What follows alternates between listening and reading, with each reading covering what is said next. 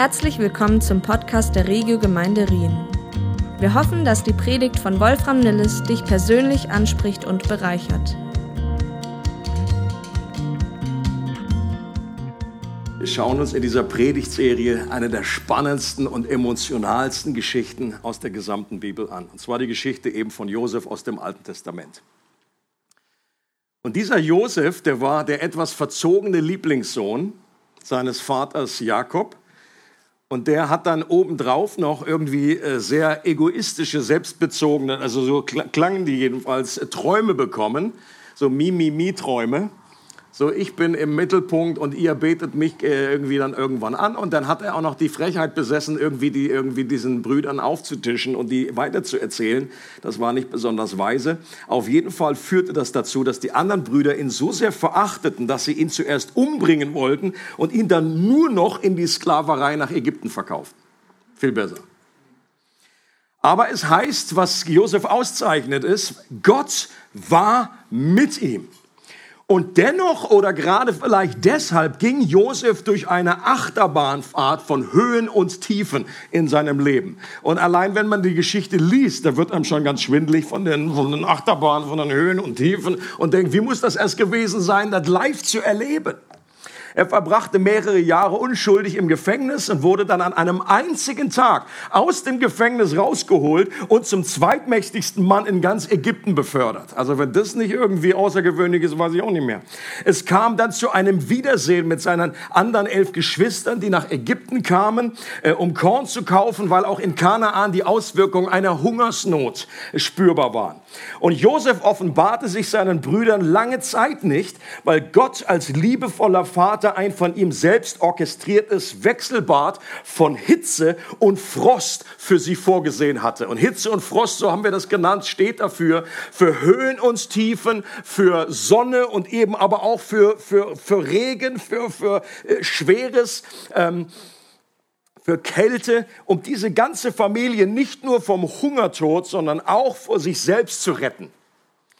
Er wollte ihre verwundeten und verhärteten Herzen heilen, sie zur Umkehr bringen und sie wieder miteinander versöhnen. Und dass Gott das geschafft hat in dieser Familie, äh, die so zerrüttet war, die alles andere als heil war, das gibt große Hoffnung für jede zerrüttete Familie auch heute. Wenn Gott das mit denen geschafft hat, dann kann Gott alles schaffen. Und das hat eben auch etwas mit uns heute zu tun, obwohl die Geschichte ja schon ein paar Jahre alt ist. Weil es auch uns heute hilft zu verstehen, dass diese Welt nicht in einem zufälligen, blinden Schicksal irgendwie äh, enthalten ist, äh, sondern von einem Gott gelenkt wird, der Gutes mit uns im Sinn hat der für uns ist und der diese Welt retten will, auch wenn sich das aus unserer Perspektive oft nicht so anfühlt. Auch wenn wir, wenn wir Nachrichten anschauen, das nicht so aussieht, als äh, würde da alles irgendwie nach einem äh, äh liebevollen Plan irgendwie laufen. Aber genau dasselbe war bei Josef auch der Fall. Da hat man auch gedacht, wenn man das liest, oder Josef, so wie er das festgestellt hat, ja super, das ist ja klasse, dass du mit mir bist, Gott, das merke ich im Moment aber nicht, wo ich jahrelang im Knast hocke. Und dann noch unschuldig. Und wir lesen heute weiter und wir kommen zu einem echten Highlight in dieser ganzen Geschichte. Ähm, und Predigt heute Thema heißt oder Überschrift heißt, ich bin Josef. Surprise, surprise. Also nicht nur äh, Titel der Serie, sondern auch Titel dieser Predigt, ich bin Josef. Und wir lesen einen etwas längeren Abschnitt, damit wir immer auch die ganze Geschichte einfach nachempfinden können und uns äh, einfach in Erinnerung rufen. Da heißt es, nach dem Essen gingen die Brüder in ihre Unterkunft. Also schon wieder was mit Essen. Also wir sind, als Gemeinde sind wir sehr biblisch an der Stelle. Als sie fort waren, sagte Josef zu seinem Hausverwalter, füll jeden Sack mit so viel Getreide, wie sie tragen können. Dann leg heimlich bei jedem das Geld wieder hinein. Meinen silbernen Becher verstau in Benjamins Sack zusammen mit seinem Geld. Der Verwalter führte den Befehl aus. Früh am nächsten Morgen ließ man die Brüder mit ihren vollen bepackten Eseln wieder abreisen. Sie hatten gerade erst die Stadt verlassen, da befahl Josef seinem Hausverwalter schnell, jagt den Männern hinterher. Wenn du sie eingeholt hast, frag sie, warum habt ihr dieses Unrecht begangen, obwohl ihr so gut behandelt worden seid? Warum habt ihr den silbernen Trinkbecher meines Herrn gestohlen, mit dessen Hilfe er die Zukunft voraussagt? Das ist ein Verbrechen. Der Verwalter eilte den Brüdern nach und als er sie erreicht hatte, wiederholte er die Worte seines Herrn. Warum beschuldigst du uns so schwer? fragten sie ungläubig. Niemals würden wir das tun. Du weißt doch, dass wir das Geld zurückgebracht haben, das wir nach unserer ersten Reise in den Säcken fanden. Warum sollten wir jetzt Silber oder Gold aus dem Palast deines Herrn stehlen? Wenn du bei einem von uns den Becher findest, dann soll er sterben. Und wir anderen werden für immer deinem Herrn als Sklaven dienen. Gut, erwiderte der Verwalter, aber nur der soll ein Sklave werden, bei dem der Becher gefunden wird. Die anderen sind frei. Hastig stellte jeder seinen Sack auf die Erde und öffnete ihn. Der Verwalter durchsuchte alle Säcke sorgfältig. Er ging der Reihe nach, von dem Ältesten bis zum Jüngsten, und schließlich fand er den Becher bei Benjamin. Da zerrissen die Brüder ihre Kleider vor Verzweiflung beluden ihre Esel und kehrten in die Stadt zurück. Josef war noch in seinem Palast, als Judah und seine Brüder dort ankamen. Sie warfen sich vor ihm nieder. Warum habt ihr das versucht? stellte Josef sie zur Rede. Ihr hättet wissen müssen, dass ein Mann wie ich so etwas durchschaut. Judah antwortete, was sollen wir jetzt noch zu unserer Verteidigung vorbringen? Es gibt nichts, womit wir uns rechtfertigen könnten.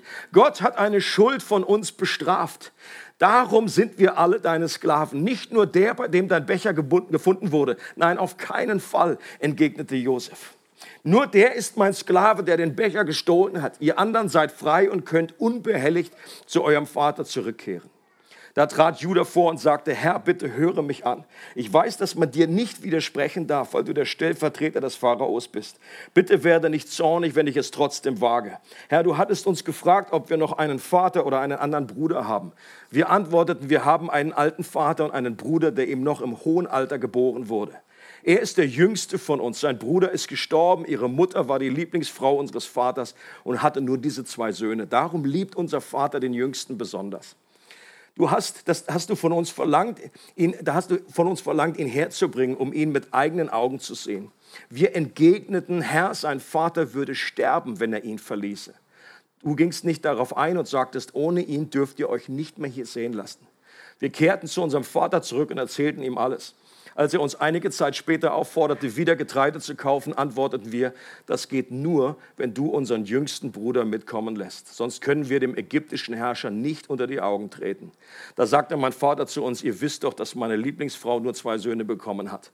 Der eine ist verschwunden, ich habe ihn nie wieder gesehen. Sicher hat ein wildes Tier ihn zerrissen.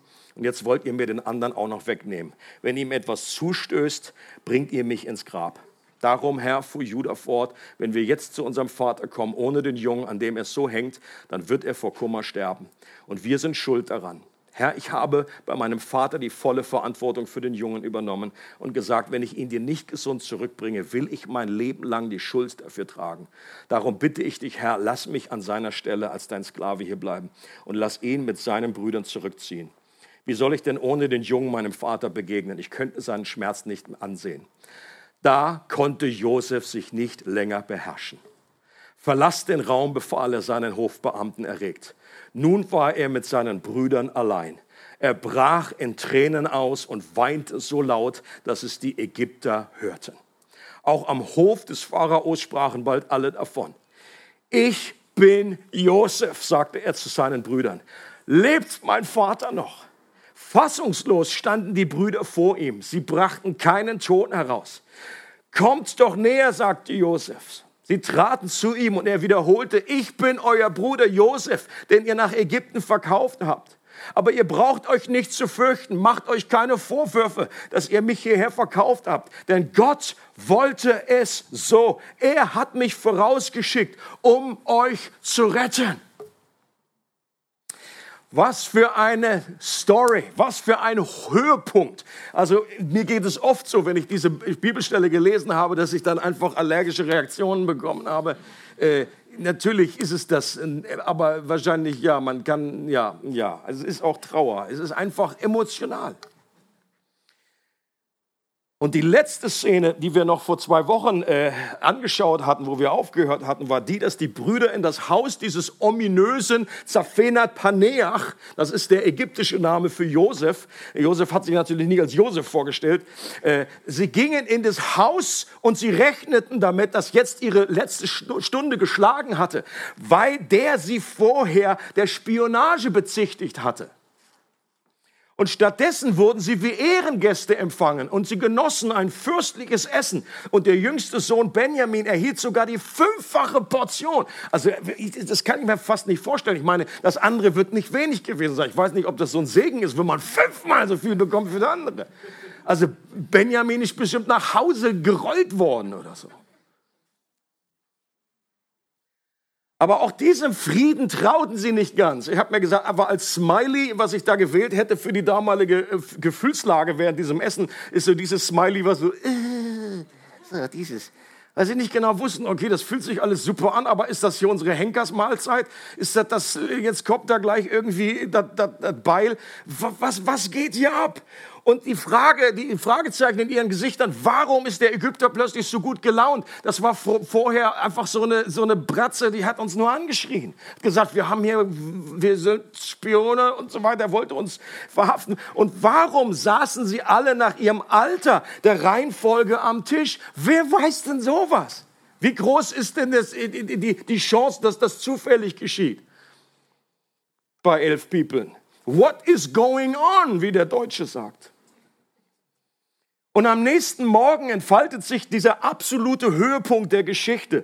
Wie schon beim letzten Mal beauftragt Josef seinen Hausverwalter, ihnen so viel Getreide mitzugeben, wie die Esel tragen können. Und ihnen auch ihr Geld wieder mitzugeben. Ich meine, es floss ja in seine eigene Family. Das war jetzt nicht wahnsinnig großzügig, sondern hat gesagt, komm, nimm das mit. Ihr gehört ja zu mir. Wussten die natürlich nicht.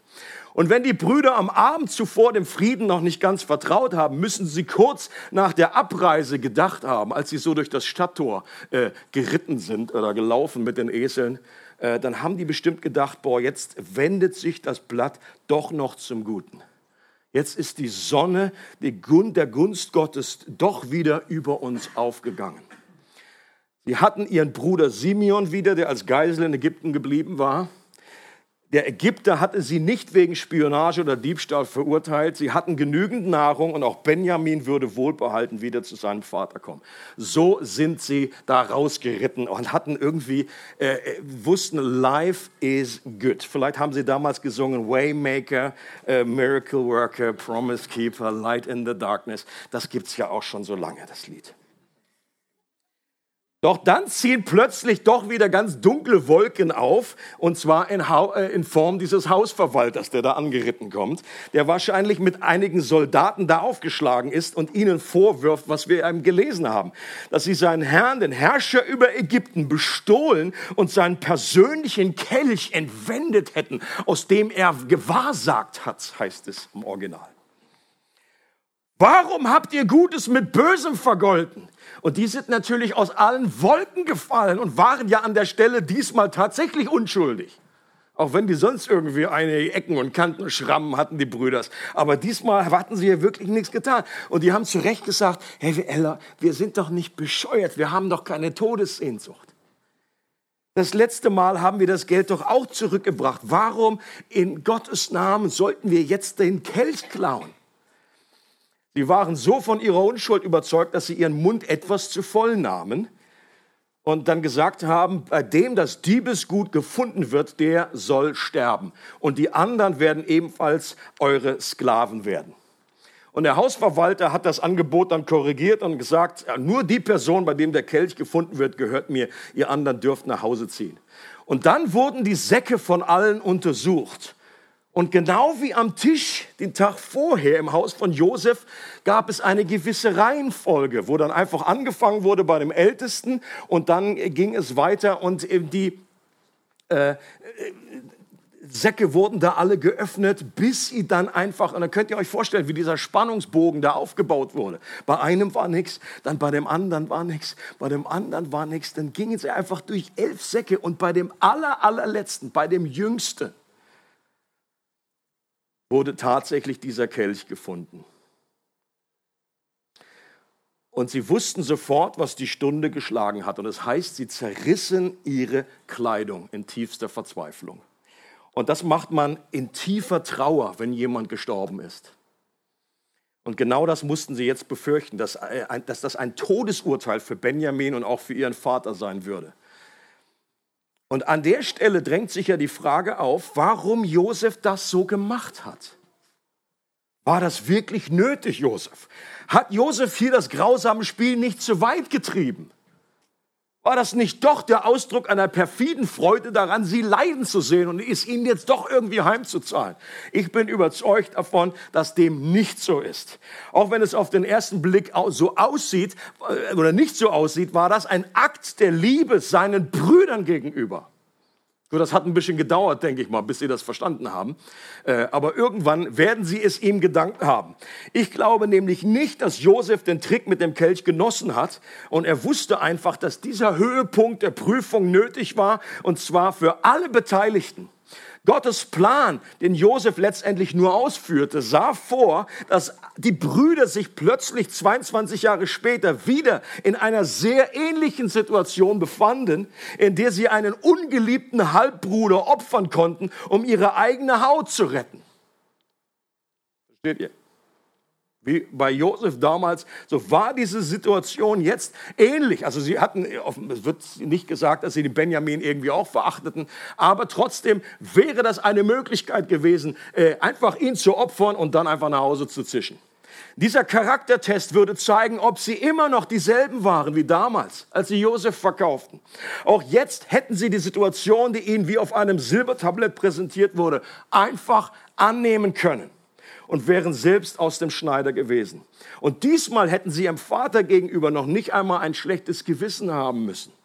Es war ja der böse Ägypter, der das verursacht hat. Oder vielleicht hatte Benjamin tatsächlich den Kelch eingesteckt. Selber schuld. Vielleicht ist ihm das zu Kopfe gestiegen, dass er fünfmal so viel auf dem Teller hatte. Und er bekam ähnliche Starrallüren wie Josef nach den Träumen. Oder der war einfach so im Suff, dass er das nicht gemerkt hat. Wir hatten ja einen gebechert, wird ja ausdrücklich gesagt. Und dieser Härtetest hat offenbart, dass sie nicht mehr die gleichen waren. Sie sind nämlich alle mit Benjamin zurückgekehrt. Sie wollten denselben Bock nicht zweimal schießen. Und diesmal würden sie anders handeln. Und das zu erkennen war wichtig für Josef. Es war aber auch wichtig für sie selbst, um sich später mit ihrer Schuld zu versöhnen, sich selbst vergeben zu können und auch ihrem Vater wieder unter die Augen treten zu können. Es war ein Akt der Gnade und Liebe des himmlischen Vaters, ihr Gesicht zu wahren und sich mit Würde ihren Brüchen und ihrem eigenen Versagen zu stellen. Und sie sind wieder bei Josef, stehen wieder vor ihm und fallen wieder vor ihm hin. Forrest Gump würde sagen, I was there again at the White House by President. Und Sie fallen also zum dritten Mal vor ihm nieder. Die Träume, die am Anfang so Banane klangen, so mimimi zentriert, haben sich wirklich erfüllt. Und Judah ist wieder derjenige, der die Hauptverantwortung vor Josef äh, übernimmt. Er sagt, dass nicht nur Benjamin, sondern sie alle in seiner Hand sind und dass das offenbar die Konsequenz für ihre Schuld ist, die sie alle vor vielen Jahren auf sich geladen haben. Und das ist interessant. An dieser Stelle outet sich Judah im Namen der ganzen Brüder. Das ist ein weiterer Schritt ihrer Umkehr, in dem Judah zum ersten Mal vor Josef zugibt, dass sie alle Dreck am Stecken haben. Aber Josef besteht darauf, dass nur Benjamin zur Verantwortung gezogen wird und dann beginnt Judah das wahrscheinlich herzzerreißendste Plädoyer in der ganzen Bibel, indem er vor Josef die ganze vertrackte Situation nochmals beschreibt und an Josefs Barmherzigkeit appelliert und sich selbst an Benjamins Stelle als Stellvertreter anbietet. Und auch in dieser Situation wird ganz besonders deutlich, wie sehr Judah sich die letzten Jahre verändert hatte. Wer die Story gelesen hat von Anfang an oder so ein bisschen in Erinnerung hat, er war in dem Verrat gegen Josef am Anfang einer der Redelsführer und jetzt war er bereit, sein eigenes Leben zu opfern, damit Benjamin verschont bleibt und das Herz des Vaters nicht vollends zerbricht. Das war eine 180-Grad-Wende. Gottes Erziehungsmethode von Sonne und Frost, von Gunst und Strenge, von Liebe und Wahrheit haben ihr Ziel bei Judah nicht verfehlt und auch bei den anderen Jüngern nicht, äh, äh, Brüdern wollte ich sagen. Und ich bin der Überzeugung, dass dieselbe Methode auch heute noch in unserem Leben ihr Ziel nicht verfehlt. Ich glaube, Gott hat sich an dieser Stelle nicht verändert. Er hat sich auch grundsätzlich nicht verändert. Ähm, aber manchmal denkt man so, boah, ja, das war damals und Ägypten, oh, sehr lange her. Ja, natürlich waren die Kultur und die Zeiten waren immer anders, aber Gott ist ein Gott, der beständig bleibt. Und ich bin auch so dankbar darüber, dass er eine Konstante ist in unserem Leben, auch gerade in Zeiten, wo so vieles zerbröselt und zerbröckelt. Gott ist der Ich bin, der ich bin. Das ist einer seiner Namen, wo man erstmal Mose auch so, okay, das ist interessant. Muss ich noch drüber nachdenken. Ich bin der ich bin. Ich bin des Ursprung des wahren Seins. Ich bin die Grundlage, die Wahrheit in Person. Ich bin der ich bin. Und auch heute noch, wenn wir mit Gott leben, äh, in Hebräer 12 wird das so gut zum Ausdruck gebracht, dass wenn wir Kind, ein Kind sind von Gott, dass das nicht bedeutet, dass irgendwie dann Gott irgendwie alles irgendwie von uns einfach weg, alle Schwierigkeiten aus dem Weg räumt, dass immer nur die Sonne scheint über unserem Leben. Das ist ein verdrehtes Evangelium. Das ist uns immer nur, das Segen immer nur bedeutet, alles funzt und flutscht einfach nur. Kein Schmerz, keine Trauer mehr. Leute, das kommt eines Tages. Aber in dieser Welt der Zerbrochenheit äh, gibt es immer diese beiden Aspekte. Aber das Geniale Geniale ist, dass selbst die schmerzhaften Dinge, äh, wenn wir mit Gott verbunden sind, von Gott so benutzt werden, dass sie zu unserem Guten mitwirken. Und dass es auch erzieherische Dinge gibt. Und dass wir uns dann Sorgen machen sollten, nicht wenn wir äh, etwas Schmerzhaftes erfahren in unserem Leben, sondern wenn wir das nicht erfahren. Damit das ein Ausdruck davon ist, dass wir irgendwie wie, wie äh, Weisen sind, dass wir gar keinen Vater haben, der unser Leben in der Hand hält. Und jetzt war endlich der Zeitpunkt gekommen, wo auch diese letzte Prüfung erfolgreich bestanden war und wo Josef sehen konnte, dass seine Brüder nicht mehr dieselben waren, dass sie anders gehandelt haben, dass sie ihre Schuld nicht mehr verdrängen oder rechtfertigen und in ihren Herzen eine echte Umkehr stattgefunden hat, was die Voraussetzung für echte Heilung und Wiederherstellung ist. Und sicherlich auch ausgelöst durch das emotionale Plädoyer von Judah, der diese letzten Jahre nochmal zusammengefasst hat dabei immer wieder den Vater erwähnt hat und den Vater und den Vater. Ich kann mir vorstellen, wie Jose gesagt hat, wenn du den Vater noch einmal erwähnst, wo er versucht hat, seine, seine Tränen zurückzuhalten und so, noch einmal Vater, das schaffe ich, ich schaffe es einfach nicht mehr. Und wo er auch gemerkt hat an seinem, an seinem Bruder, wie der sich verändert hat, wo er so ein Flashback gehabt hat, wie er da im Brunnen saß und seine Brüder angerufen hat, bitte, rettet mich, rettet mein Leben und die einfach nur eiskalt einfach gesagt, Silber, ihre Silbermünzen da äh, gezählt haben und den einfach verkauft haben. Und jetzt die Veränderung in seinem Bruder zu sehen, der jetzt dafür bereit ist, für seinen anderen äh, Bruder, den Jüngsten, sein Leben zu geben. Da brechen bei Josef alle Dämme. Und diesmal rennt er nicht selber raus, sondern schickt alle anderen raus. Die Frage ist, warum? Glaube nicht, dass er gesagt hat, oh, ist mir jetzt peinlich, jetzt heule ich hier rum, voll das Weichei. Das war nicht der Punkt. Ich glaube, der Punkt ist, um seine Brüder zu schützen. Okay? Denn nur so eine halbe Vergebung wäre gewesen, ja, ich sage euch, ich habe euch vergeben, aber ich erzähle jetzt auch noch mal, was ihr für Kackbratzen gewesen seid früher dass das nochmal alle mitbekommen und mich dann irgendwie feiern, wie toll ich bin, wie gnädig, wie äh, vergebend ich bin. Nein, echte Vergebung schützt den anderen und ist wirklich, da ist die Schuld in die Tiefe des Meeres versenkt, wie es im Alten Testament heißt, mit dem Schild Angeln verboten. Er wollte seine Brüder schützen, damit die anderen nicht mithören, weil wenn die das gehört hätten, dann wäre einfach das äh, Telefon und äh, Social Network, das hat in Ägypten damals auch gut funktioniert. Das hätten, äh, einen Tag später hätte ganz Ägypten äh, mitbekommen, was das für Typen waren. Und das wäre ein bisschen schwierig gewesen später, wenn sie da wohnen und so weiter. Das wäre nicht gerade das Willkommensgeschenk gewesen. Und nachdem alle anderen aus dem Raum gegangen waren, offenbart sich Josef seinen Brüdern unter lautem Weinen zum ersten Mal in hebräischer Sprache. Und im Original, sonst vorher hat er immer nur mit einem Übersetzer gesprochen. Und äh, im Original Hebräisch äh, sagt er nur zwei Worte. Ani, Josef. Ich bin Josef. Und diese beiden Worte, die müssen wie eine Bombe eingeschlagen haben. Wir können nur erahnen, welche Gefühlswellen über den Brüdern zusammengebrochen sind. Ein Mix an Schock, Erleichterung, Hoffnung, Scham, Furcht, Glück, Sonne, Frost, alles zur selben Zeit. Die standen da. Die wussten nicht mehr, die wussten, glaube ich, selber nicht mehr, was die Reihenfolge ihrer Geburt war in dem Moment.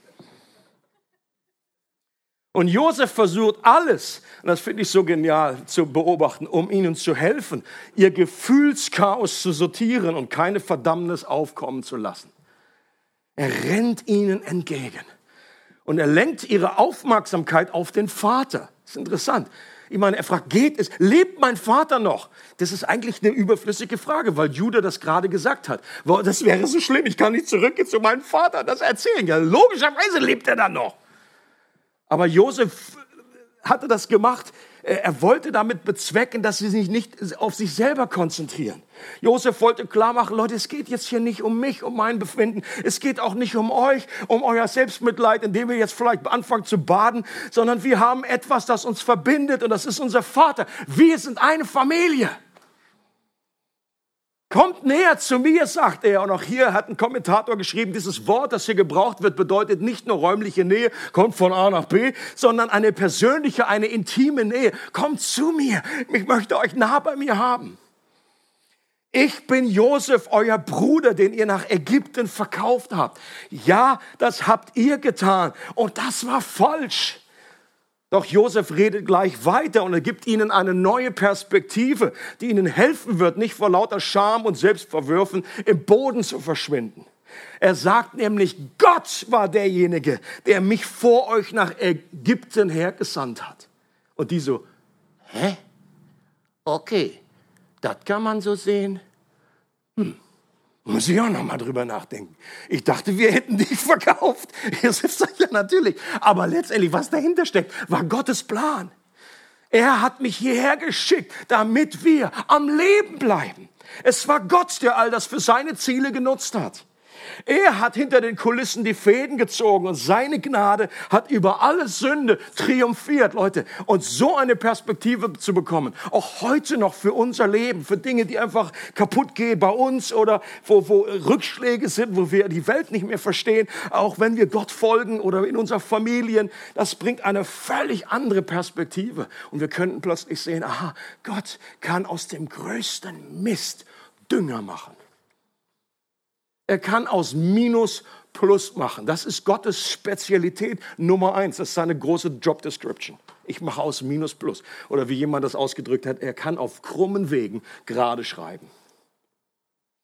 Und wenn es hervor, ein hervorragendes Anschauungsbeispiel für die berühmte und herrliche Verheißung aus Römer 8, 28 gibt, dann ist es wohl die Josef-Geschichte. Ähm, wer diesen Vers nicht auswendig kennt, ich lese ihn gerne nochmal vor.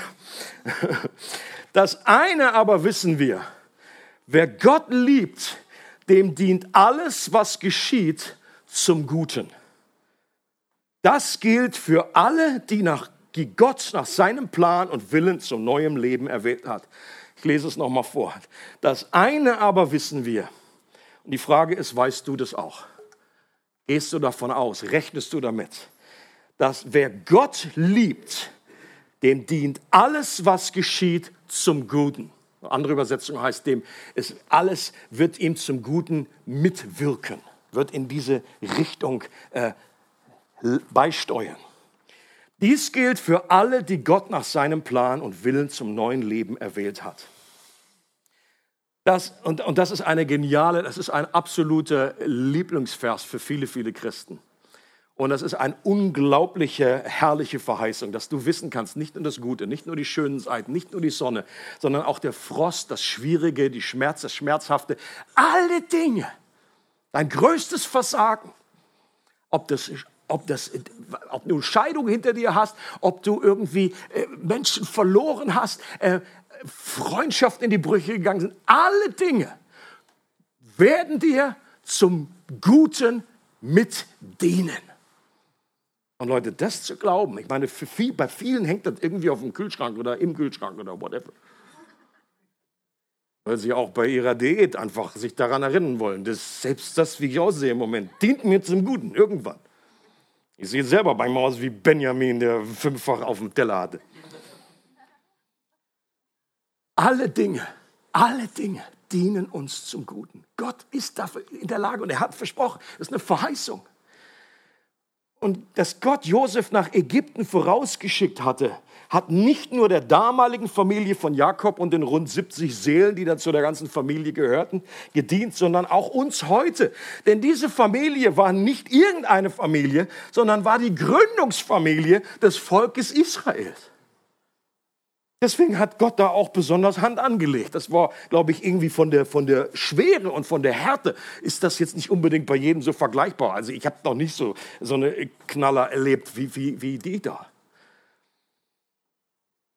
Und aus, dieser, aus diesem Volk Israel kam dann später der verheißene Retter, der Messias, der Sohn Gottes und wenn Gott diese Familie nicht am Leben erhalten hätte, dann gäbe es auch heute für uns keine Hoffnung auf Erlösung und Rettung. Dann würden auch wir nicht am Leben erhalten bleiben können. Deswegen ist das, was damals geschieht, hat sehr viel mit uns zu tun heute. Auch in diesem Kapitel wird wieder so deutlich, dass nicht nur Josef, sondern auch Judah ein Bild ist für Jesus der Jahrhunderte später aus seiner Segenslinie direkt kommen würde. Er ist ein Nachkomme. Das finde ich auch so stark. Äh, wir haben diese, die zwei Frauen von Jakob, Rahel und Lea. Rahel war die Lieblingsfrau und Lea war so, die hat er einfach noch dazu bekommen. Und Leute, können wir uns vorstellen, wie das sich für Lea angefühlt hat? Ein, ein, einfach ständig, ihr ganzes äh, verheiratetes Leben in der zweiten Reihe. Sie war nicht so hübsch. Sie war einfach nur, was, was das bedeutet hat für diese Frau. Und wer kam aus, und Jesus kam aus welcher Segenslinie? Von Rahel, von der Lieblingsfrau oder von Lea? Jesus kam von Lea nach Nachkommenschaft. Und heute war es auch Gott sich hier wieder offenbart. Und auch ihr ein Beispiel dafür, dass Dinge, auch die schmerzhaftesten Dinge in ihrem Leben, diese Zurücksetzung, diese, diese Verwundung, diesen Schmerz, dass Gott das genommen hat und zum Guten gewandt hat. Und Judah war bereit, den Platz von Benjamin einzunehmen, zu seinem Stellvertreter zu werden und seine Strafe auf sich zu nehmen. Aber dazu kam es nicht. Aber bei Jesus, der wird auch bezeichnet als der Löwe aus dem Stamm Juda, weil er der Nachkomme ist, weil er aus dieser Segenslinie stammt, war nicht nur dazu bereit, sondern hat das auch wirklich durchgezogen. Er hat tatsächlich die Verantwortung für uns Menschen getragen und deinen und meinen Platz eingenommen. Er hat die Strafe, die ich verdient habe, freiwillig auf sich genommen und bezahlt. Am Kreuz hat Jesus ausgerufen, mein Gott, mein Gott, warum hast du mich verlassen? Ich persönlich bin überzeugt, dass in einer geheimnisvollen Art und Weise der Sohn tatsächlich vom Vater getrennt war in dieser Zeit am Kreuz. Und aus einem Grund, und das war wahrscheinlich der schlimmste Folter von allen, die Kreuzigung an sich das sagen alle, die sich damit auskennen, ist die schlimmste Folter, die sich Menschen jemals ausgedacht haben für andere Menschen. Der damalige Geschichtsschreiber Cicero sagt, dass der römische, dass, dass dieses Wort Kreuz nicht auf den Lippen von Römern gefunden werden soll, weil es einfach zu grausam war, weil einfach ganze Bilder, ganze, ganze Film abgelaufen ist. Und kein Römer durfte jemals am Kreuz sterben, weil es einfach zu Scham, zu viele, äh, völlig nackt, einfach nach einer unglaublichen äh, äh, Folter und Auspeitschung vorher, wo viele schon vorher gestorben sind, bevor sie es ans Kreuz geschafft haben. Aber ich persönlich bin der Überzeugung, dass die größte, der größte Schmerz, den Jesus gelitten hat, diese Trennung war äh, zum Vater, diese Ferne zum Vater. Und das hat Jesus durchlitten nur aus einem Grund, damit wir wieder Zugang zum himmlischen Vater haben und die Gemeinschaft wieder erleben können. Das, was Jesus negativ erlebt hat, können wir positiv erleben. Das ist dieser geniale Tausch am Kreuz. Und Jesus sagt an einer Stelle, damals zu seinen Jüngern und gibt einen Hinweis darauf, dass er sterben wird. Niemand liebt seine Freunde mehr als derjenige, der sein Leben für sich hingibt. Es gibt keine größere Liebe als diejenige, die für, für Menschen stirbt. Und das ist die Art und Weise, wie Gott uns liebt, der Vater uns liebt, so ähnlich wie Jakob damals seinen Sohn Benjamin geliebt hat. Und natürlich noch viel, viel äh, mehr und darüber hinaus genau wie Judah damals ein leidenschaftliches Plädoyer vor Jesus, vor Josef gehalten hat, so setzt sich Jesus auch heute noch wie ein Anwalt zur Rechten des Vaters für uns ein. Mit seinem vollbrachten Werk. Und äh, es wird uns so beschrieben, herrlich im Hebräerbrief, wo, wo, Jesus immer wieder sagt, hier ist mein Blutvater, hier ist äh, alles bezahlt worden. Ähm, und, und auch eben in der Fürbitte für uns einsteht und immer wieder für uns betet. Ein Aspekt, der oftmals unter, unterschätzt wird. Man schaut einfach nur auf was, an, an, was Jesus die dreieinhalb Jahre Jahre gemacht hat. Und natürlich ist das grundlegend, aber seit 2000 Jahren ist Jesus zu Rechten des Vaters. Und er betet für Menschen. Er betet für dich und mich. Er betet, dass wenn wir diesen Glauben bekommen haben, dass dieser Glaube nicht aufhört. Und dass, dass, dass wir das gute Werk, das in uns begonnen hat, dass es auch vollendet wird. Und das ist der Garant dafür, dass wir es auch schaffen werden bis oben.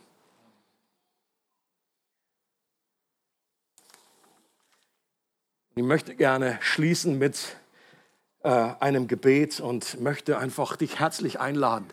Äh, wenn du Jesus schon, wenn du Gott schon lange kennst, schon lange mit ihm unterwegs bist, ähm, dass diese Realität der Liebe Gottes, äh, dass diese Realität dieses, dieser frohmachenden Botschaft, dass da jemand ist, der uns so sehr liebt, dass er sein Leben für uns eingesetzt hat, dass er zum Stellvertreter wurde und dass Gott nicht nur möchte, dass unsere Schuld vergeben wird, sondern dass, auch, dass wir Heilung erleben in unseren Herzen, dass wir Wiederherstellung erleben in unseren Beziehungen. Und dann lade ich dich ein, einfach, dass, dass, dass der Heilige Geist dir das ganz neu offenbaren kann. Und wenn du diesen Gott noch nicht kennst, dann ist es die Gelegenheit, dass du einfach Gott ranlässt an dein Leben, an dein Herz. Ich glaube, Gott ist jemand, der einfach Einzug nehmen möchte und wenn wir bald dann irgendwann Weihnachten feiern, dann war es Drama, das damals das Drama, dass Gott in diese Welt gekommen ist und er hat keinen Raum gefunden. Er hat keine Herberge gefunden. Gott kam zu seinem Eigentum, zu den Geschöpfen und sie nahmen ihn nicht auf. Das ist einer der traurigsten Verse in der gesamten Bibel. Und das soll sich nicht wiederholen, dass wenn Gott heute noch zu uns kommen möchte, äh, und jedes Weihnachten ist eine neue Chance dafür, dass wir das feiern, dass Gott Mensch wurde, dass er kommt und dass er heute noch lebt, die Auferstehung real ist, das ist nicht ein nettes Märchen. Ich bin davon überzeugt, Jesus lebt, er ist heute sitzt er zu Rechten des Vaters, aber sein Geist ist auch präsent hier und heute. Und du brauchst nur ein kleines Wort zu sagen, wenn das ehrlich gemeint ist. Und selbst wenn das bedeutet, sagt Gott, ich kenne dich nicht, ich habe keine Ahnung, ich weiß nicht, wie ich beten soll. Ich weiß nicht, aber ich möchte, dass du einfach mein Leben einfach übernimmst, dass du in mein Leben kommst. Wenn du so gut bist, wenn du, wenn das stimmt, dass du für mich gestorben bist, dann möchte ich dich kennenlernen. Und Gott wird dir entgegenlaufen. Und er wird alles tun, dass du dich auch nicht irgendwie äh, in deinem Selbstmitleid äh, suhlen musst oder dass du einfach nicht vor lauter Selbstverdammnis für das, was du getan hast, wenn Gott dir offenbart. Äh, die einzige Voraussetzung ist, dass wir wirklich uns auch unsere Fehlern und unserer, unserer Zerbrochenheit stellen. Wie die, wie die äh, Brüder auch. Dass wir nicht mehr das versuchen zu entschuldigen und so, ja, der Nachbar macht ja auch und der ist ja noch viel schlimmer sondern dass wir zu dem stehen, was wir verbockt haben. Dass wir zu dem stehen, dass wir Gott nicht geehrt haben. Dass wir ihm irgend, dass da eine, eine, eine Trennung ist zwischen uns. Und dass wir sagen, Gott, ich möchte, dass dieses Geschenk, was dein Sohn am Kreuz bewirkt hat, möchte ich für mich in Anspruch nehmen. Und dein Leben wird neu werden. Ich verspreche es dir. Und so danken wir dir von Herzen, Jesus Danke, dass du der wahre und vollkommene Judah bist, der unseren Platz eingenommen hat. Dass du für mich gestorben bist, damit ich frei sein kann und wieder mit dem Vater Gemeinschaft haben kann. Danke, dass du alle Schuld bezahlt hast, dass deine Gnade über das Gericht triumphiert. Danke, dass du auch in unserem Leben daran bist, uns nicht nur zu vergeben, sondern auch unseren Herzen zu heilen, unsere Beziehung wiederherzustellen. Danke, Jesus, dass du auch heute noch Menschen die Augen dafür öffnest, dass du real bist und dass es im ganzen Universum keine größere Liebe gibt. Du bist die Liebe in Person. Heiliger Geist, ich bitte dich jetzt, dass du diese so grundlegende und revolutionäre Wahrheit ganz neu in unseren Herzen aufleuchten lässt. Es freut uns, dass du heute zugehört hast. Für weitere Predigten, Informationen und Events besuche unsere Gemeindewebseite www.regiogemeinde.ch.